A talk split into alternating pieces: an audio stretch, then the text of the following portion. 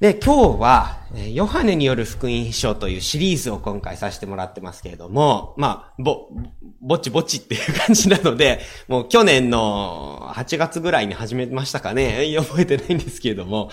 えー、っと、今回パート7ということで、でもまだ第3章です。ヨハネによる福音書というのはですね、ヨハネという人が書きましたけど、イエス様の弟子ですね。め、伝えたいメッセージっていうのがはっきりしております。それが、ま、毎回強調させていただけ、した、して、させていただいてるんですけれども、今日も復習として、ヨハネによる福音書のメッセージ、ヨハネが本当に伝えたかったことっていうのを、まず、よし、復習してから、えー、次の今日の話のところに入りたいと思います。ヨハネによる福音書20章一番最後を見るとですね、えー、彼が伝えたかったことが書かれています。まあ、いろんなね、この書に含まれていない話もいっぱいあった。まあ彼は間近でイエス・キリストを見ていたので、もういろんな積もる話いっぱいあります。話したいこといっぱいありまくりなんだけども、ちょっと収めるには多すぎたので、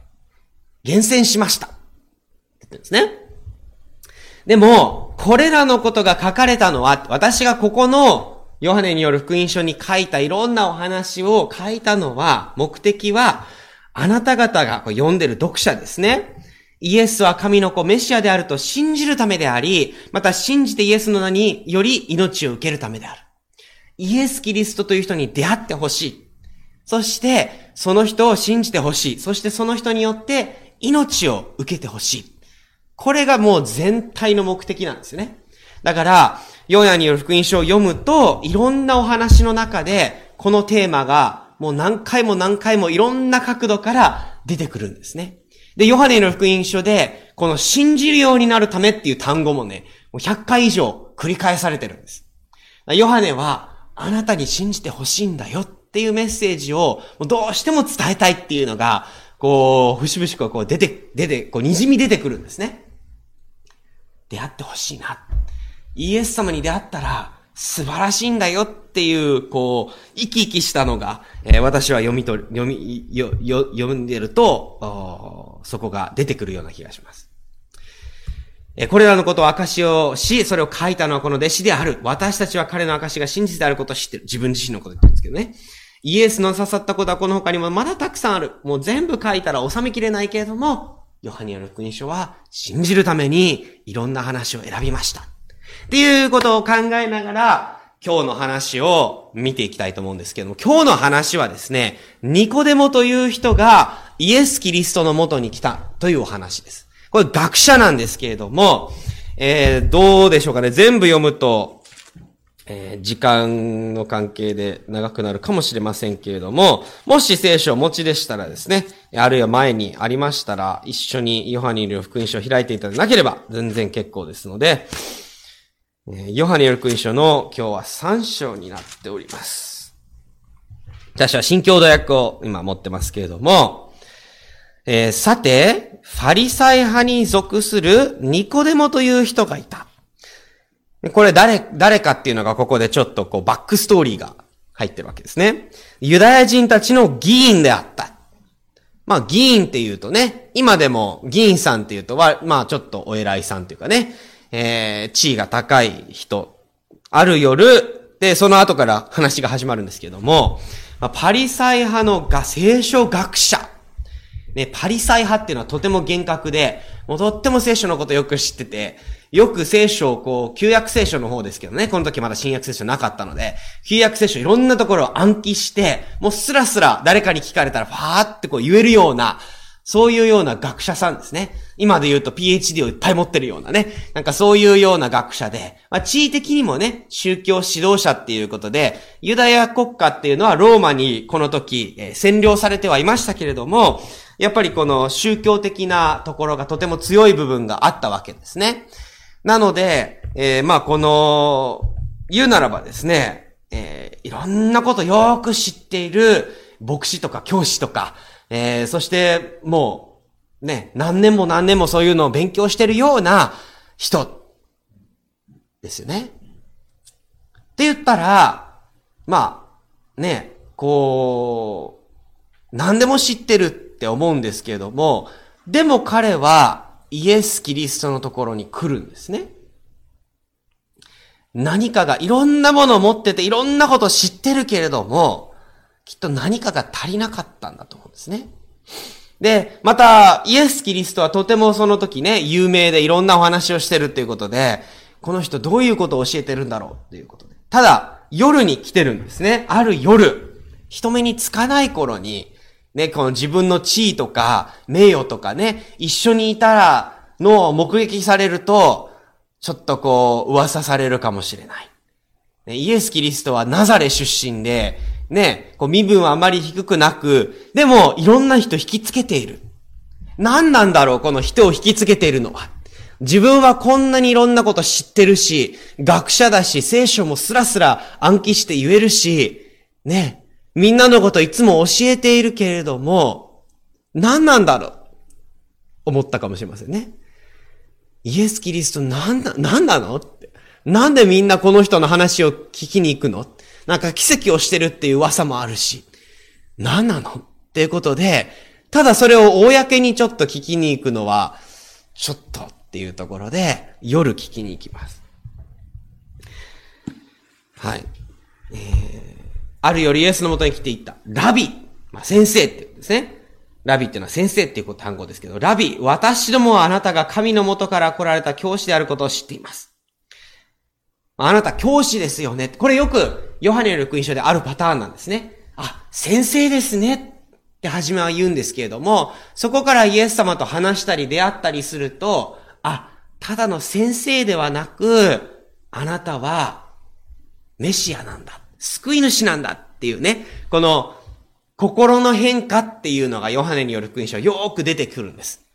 はじめは、ああ、なんか、なんか、なんか、なんかいる人っていうところから、あ、先生なんだっていうところに行って、そこから、あ、神の子メシアですねっていう、この段階的にイエス様を知っていくば知っておくほど、イエス様を信じますっていうね、そこに至るまでのステップが、ヨハネの福音書はよく出てくるんです。ここでも同じですね。はじめは、あなたラビ、教師ですよね。あなたすごい偉い人ですね、と。まあちょっと持ち上げるんですけども、神が共におられるのでなければあなたのなさるような印を誰も行うことはできないはずです。でも、ここでこう、持ち上げたところで、イエス・キリストが、それに対して何というか。いきなりこう、はじめは私小さい頃読んでるとこう、なんでイエス様ここで話変えたのかなとかね。なんでイエス、な、ここの会話どうなってんのかなってこう、二人の会話をこう見てると、なんかポンポン飛んでるような気がするんですよ。気がしてたんですよね。小さい頃から読んでると、なんでこんな会話があっち行ったりこっち行ったりすんのかなと。でも、飛んでるんじゃなくって、イエス様は、こう、ニコデモが本当に聞きたいこと、それを、確信をこう、ぐさっとこう言ってるんですね。ニコデモはね、あんた、いい先生で、あなたのしてる印すごいって聞きました。とこう、ちょっとこう、ね、ほんわか、こう、会話を始めるんですけど、イエスが、イエス様いきなりこう、ズバリ、こう言うんです。はっきり言っておく。ぐさっと切り込むんですね、いきなり。人は新たに生まれなければ、神の国を見ることはできない。いきなり確信に行くんですね。多分イエス様それが一番必要と思われたからだと思うんですけど。まあ私だったらね、私が、私がイエス様なんて言っちゃダメですけど、私がその場にいてね、こう、ニコデモさんっていう人が来て、あなたはすごい先生ですね。ああ、どうもありがとうございますってね。ね、今日はどういう話を聞きに来たんですか？ああ、そうですか。なんかこういうね、なんかたわいも会話で続けちゃいそうじゃないですかね。でもイエス様は違うんですね。そんな、そんな会話、こう、表面の会話じゃなくって、確信にいきなり行くんですね。それが、はっきり言っておく。新たに生まれなければ神の国を見ることはできない。新たに生まれ変わるっていうことが必要なんだと。ニコデモはでもここでクワスチョンマークですね。新たに生まれ変わる年を取った者がどうして生まれることができましょう？もう一度母親の体内に入って生まれることができるでしょうか？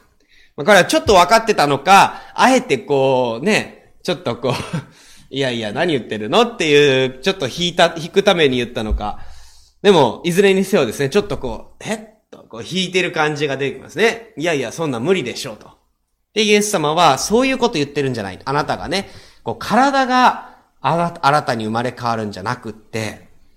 あなたの心がっていうことを言ってるんですね。イエスを答えになってはっきり言っておく。誰でも水と霊とによって生まれなければ、神の国に入ることはできない。肉から生まれたものは肉である。霊から生まれたものは霊である。あなた方は新たに生まれなければならないとあなたに言ったことに驚いてはならない。風は思いのままに吹く。あなたはその音を聞いても、それがどこから来てどこへ行くか知らない。霊から生まれたものも皆その通りである。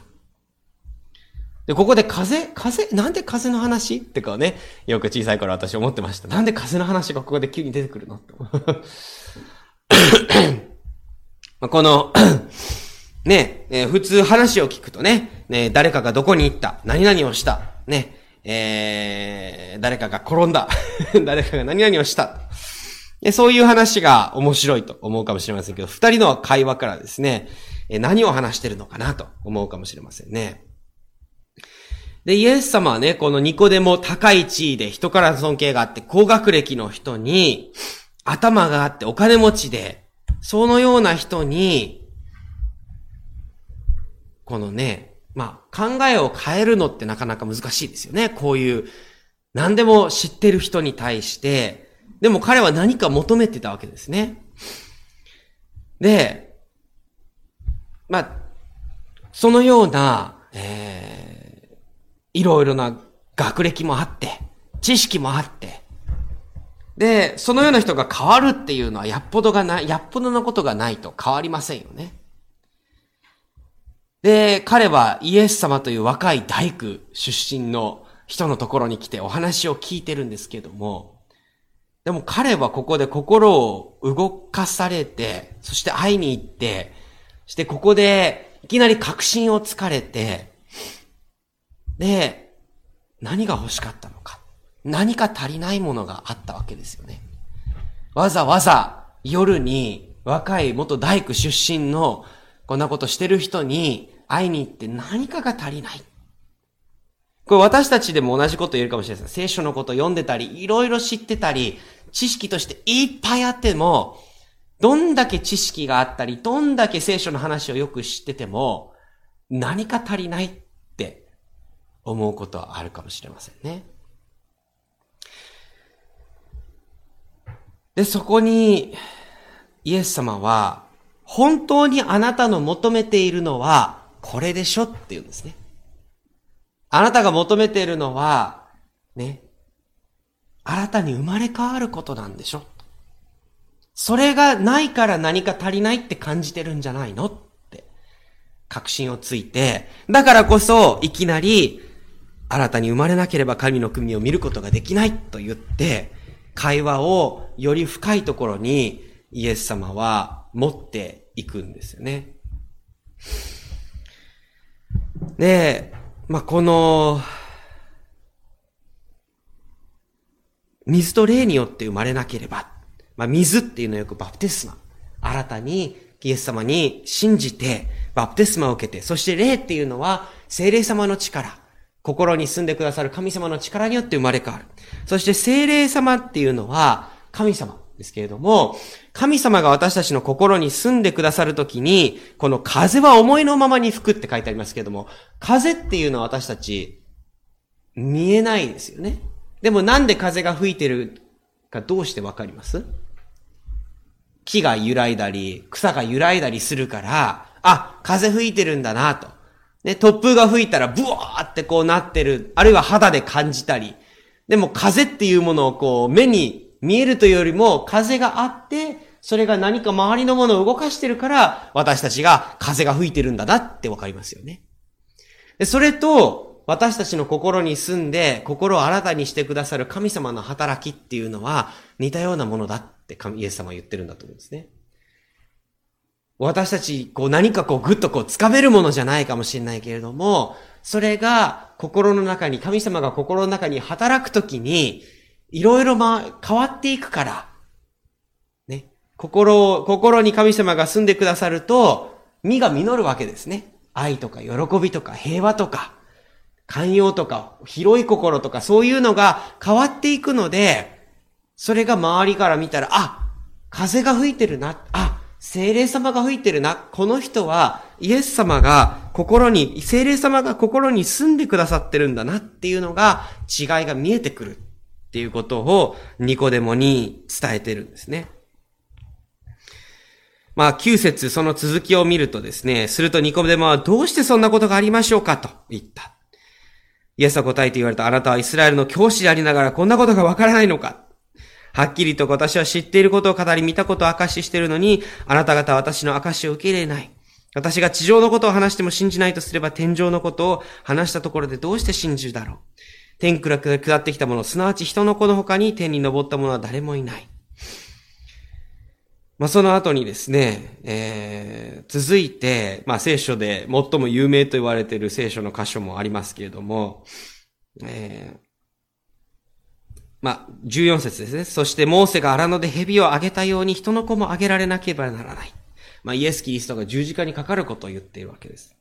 それは信じる者が皆人の子によって永遠の命を得るためである。神はその一人子を与えになったほどに世を愛された。一人子を信じる者が一人も滅びないで永遠の命を得るためである。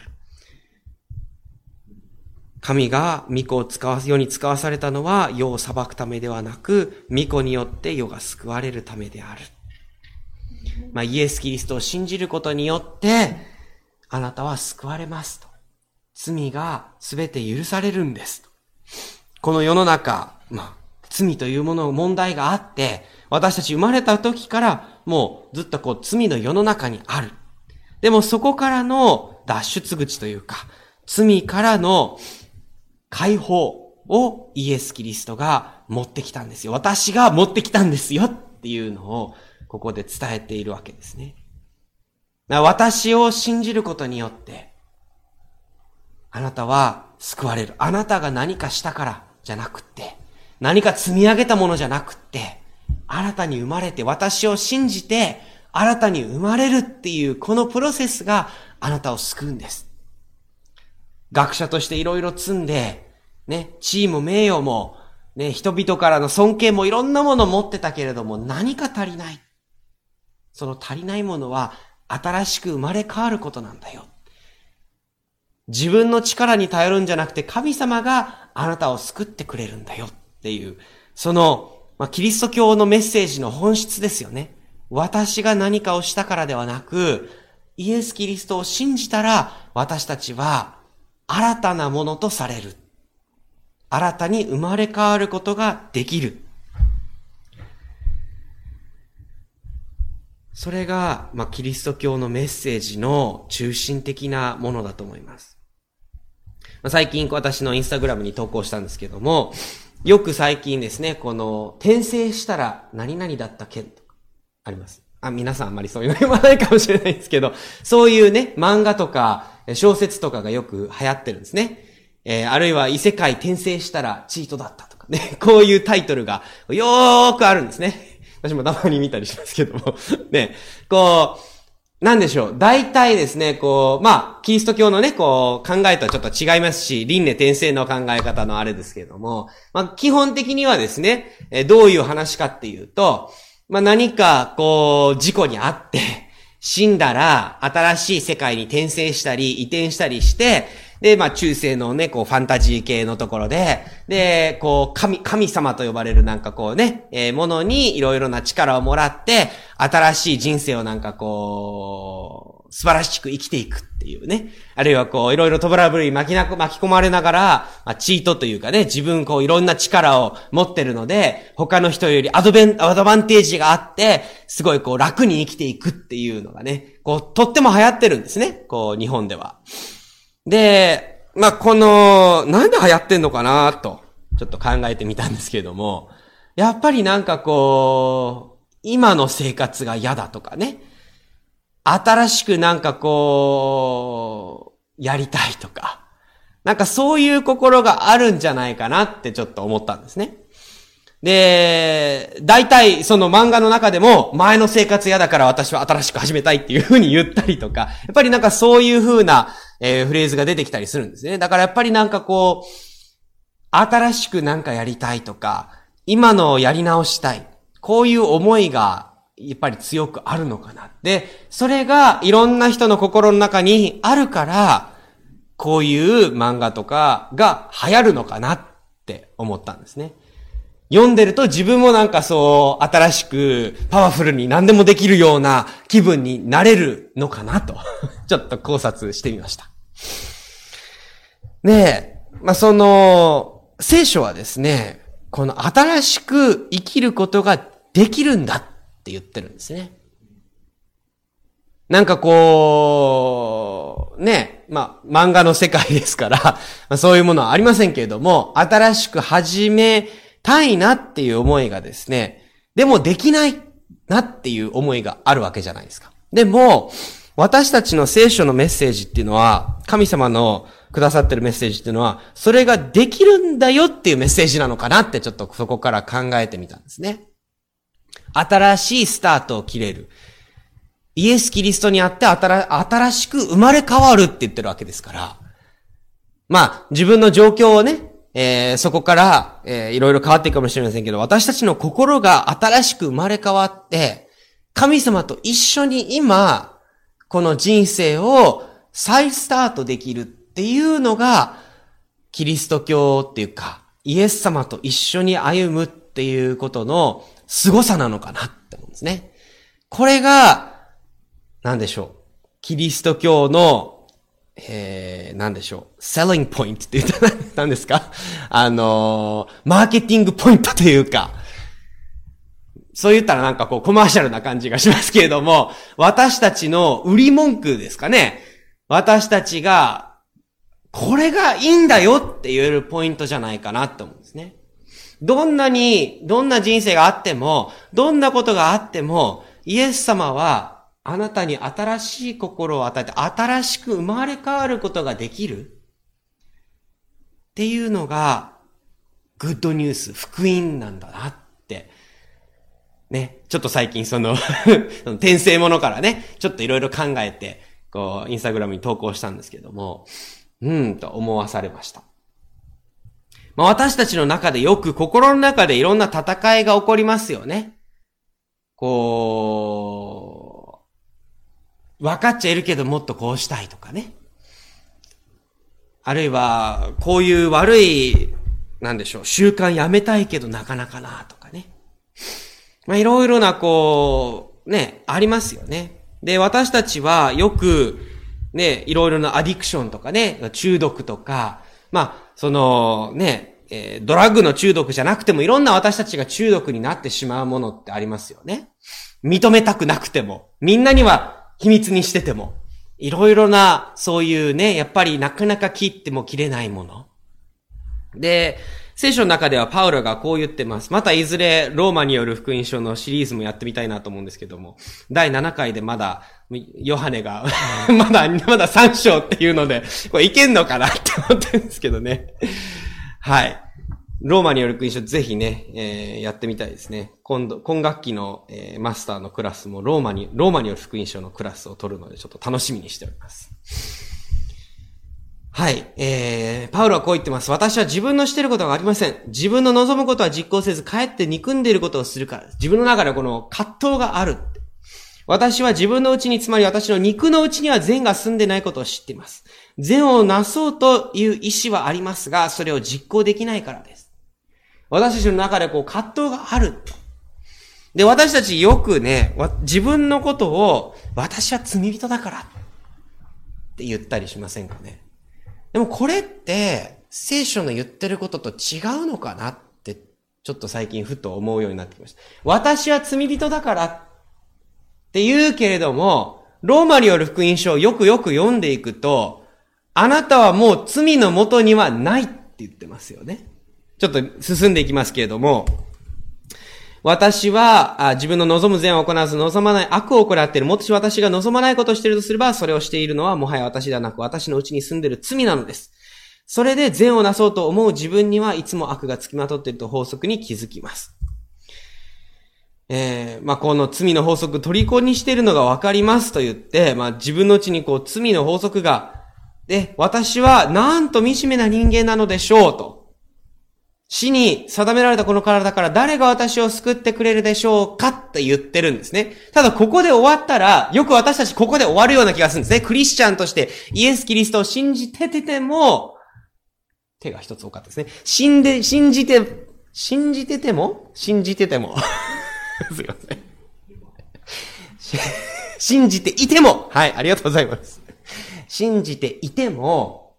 なんかここで終わるような気がするんですね。クリスチャン生活も、いつも、ああ、また失敗した。ああ、私やっぱり罪人だな。ああ、私また、まただなっていう風な。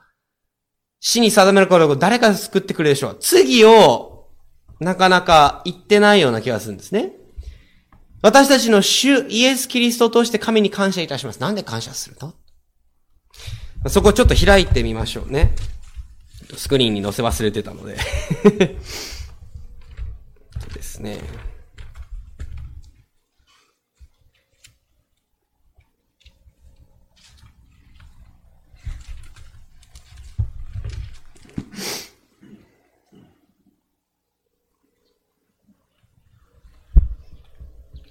はい。えー、7章の最後に私たちを、えー、罪の方向で使いするんです。と言ってから、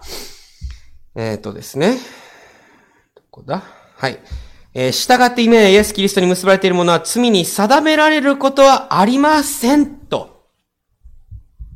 8章の一節で書いてありますよね。私たちクリスチャンもしかしてこれよく忘れちゃってるのかなもう罪のうちにあなたはありませんって神様宣言してるんですよ。パウロも、神様あなたもう罪のうちにありませんよと。あなたはもう罪人として見られていません。あなたはもうすでに罪から解放されているって言ってますよね。定められているのでありません。イエス・キリストによって命をもたらす霊の法則が罪と死との法則からあなたを解放したのです。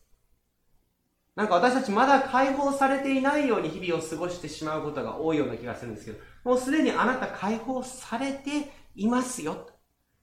だから信仰による、信仰による生活ってことですね。私はもう解放されてるんだ。私はもうイエス・キリストによって新しい命を与えられてるんだ。失敗しないということではありませんよ。失敗しないっていうことを言ってるわけじゃありません。もう、私は完全ですって言ったら、へぇーってなりますよね。あなた完全、いやいやいやいや、間違ってる人、人でしょ。言いたくなりますよね。でも、イエス・キリストにあってあなたはもう解放されている。ってことですね。で、私たちがそれを信仰によって、私は解放されている。私は、イエス・キリストによってもう罪の法則から解放されているんだと。新しい命を生きているんだっていうのを信仰によって受け入れるっていうのがクリスチャンのあるべき姿なのかな。私はなんかまだ罪の法則その下にいて毎日罪と戦ってないといけないんじゃなくて、ね、いろんな日々のこうありますよね誘惑とかいろんなものありますけれどもそういう時にいや私はもう神様によって新しくされたんだっていうところに手を伸ばしては信仰によって私は新しくされましたっていうのがローマをこう読んでるとパウロの言いたいことなのかなってちょっと思ったんですね。どっちかっていうと私たち、こう、解放されたんだっていうところにあまり焦点当てずに、イエス・キリストは救ったけれども、日々なんか、まだ罪の法則の下にいるかのように、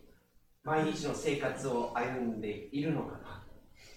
まだ私は罪人だ。まだ私は、まあ、ダメな人間だ。っていうふうに思いながら過ごしてるのか。でも聖書は違うって言ってるんじゃない？言ってますよね、ローマで。違う、あなたはもう罪の法則じゃなくて、あなた罪人として神様見られるんじゃなくて、あなたはイエス・キリストによって救われて、新しい人生を歩んでるんだから、イエス・キリスト神様から見たら、あなたはもう救われた人なんだ。新しい法則の下に、霊の法則によって生きているんだ。私もここもっと勉強したいなと思っているところではあるんですけれども、このニコデモが来て、イエス・キリストのところに来て言ったのも、ニコデモは自分のいろんなこう積み上げたものあったけれども、な、あんまり離れたらオンラインの人が何も聞こえなくなりますね。いろんなものを積み上げたけれども、なんか足りないと。なんか、結局、あれこれやってるし、立法も神様の立法もよーく知ってるし、誰かに立法これなんて書いてありますかって言ったら、あ、もうスラスラスラスラさっと言えるけれども、でもそこじゃないんだってイエス様は言おうとしてたのかなって。あなた新しく生まれ変わって、新しく生まれ変わったらもう前のものは過ぎ去って、あなたは信仰によって新しいものを掴んでいきなさいと。新しい創造されたものなんだよと。その新しいリアリティ、新しい現実にあなたは生きることができる。それが新しく生まれ変わるっていうことなのかなって。ちょっとこう読みながら、えー、ちょっと考えてみました。なので、まあ、クリスチャン、なが、私もここあんまり深く考えたことなかったんですけど、この新しく生まれ変わるっていうのと、パウロが言っている、あなたたちはもう罪の法則のもとにいない。あなたたちは解放された。解放されたんだからっていうね。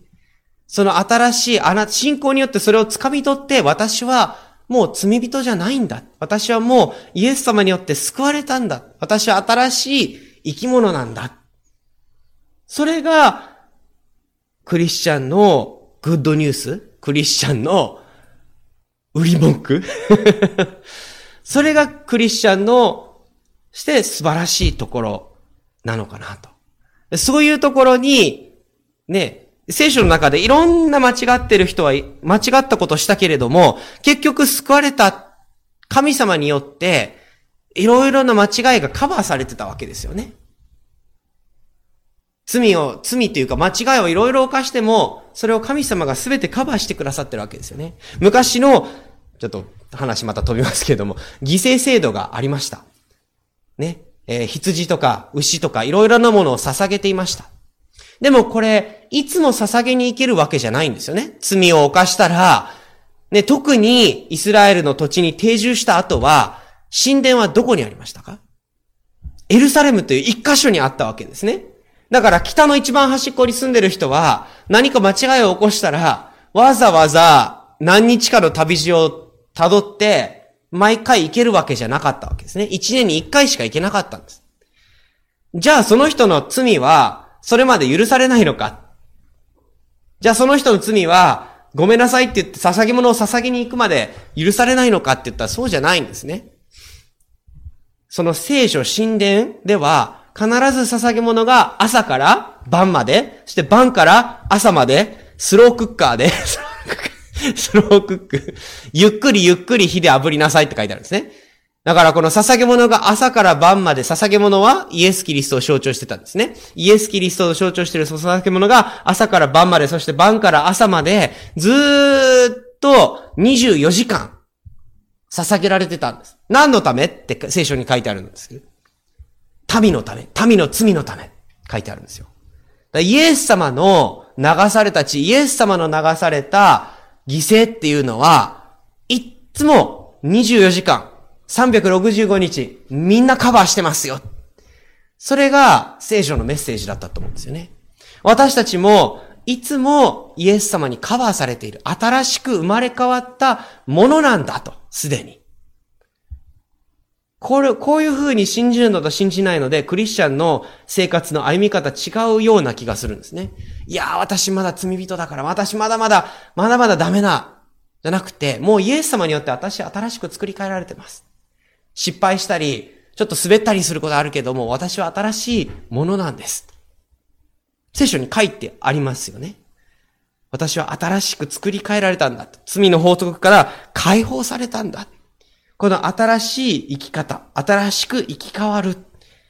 ていうのが、ニコデモの足りなかったことで、イエス様がニコデモに伝えたかったことなのかなと思いました。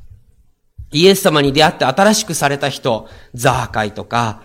この次4章に出てくるえー、心が乾いていた女性、ね、昼間に、水を、えー、汲みに来た女性が4章ですけれども、そして白学な教師2個でも、他にも、えー、遊女とか、悪霊に取り憑かれた人とか、聖書にはいろいろこう、イエス様に出会って、解放されて新しく生まれ変わって、行った人がいますよね。イエス様は身元に来る人を誰も、ね、来なさんなとか、誰も、いや、あなたは足りないからとかおっしゃらずに、信仰私を信じなさい。そしたら救われる。そして私があなたを新しく作り変えると信じなさい。そして新しく作り変えられたものとして生きなさい。おっしゃってるんですね。このメディアはオーディオバースの提供でお送りしました。オーディオバースでは福音を広めるためにお説教やセミナーなどの音声映像の無料配信を行っています詳しくは http コロンスラッシュスラッシュ www.audioverse.org へアクセスしてください。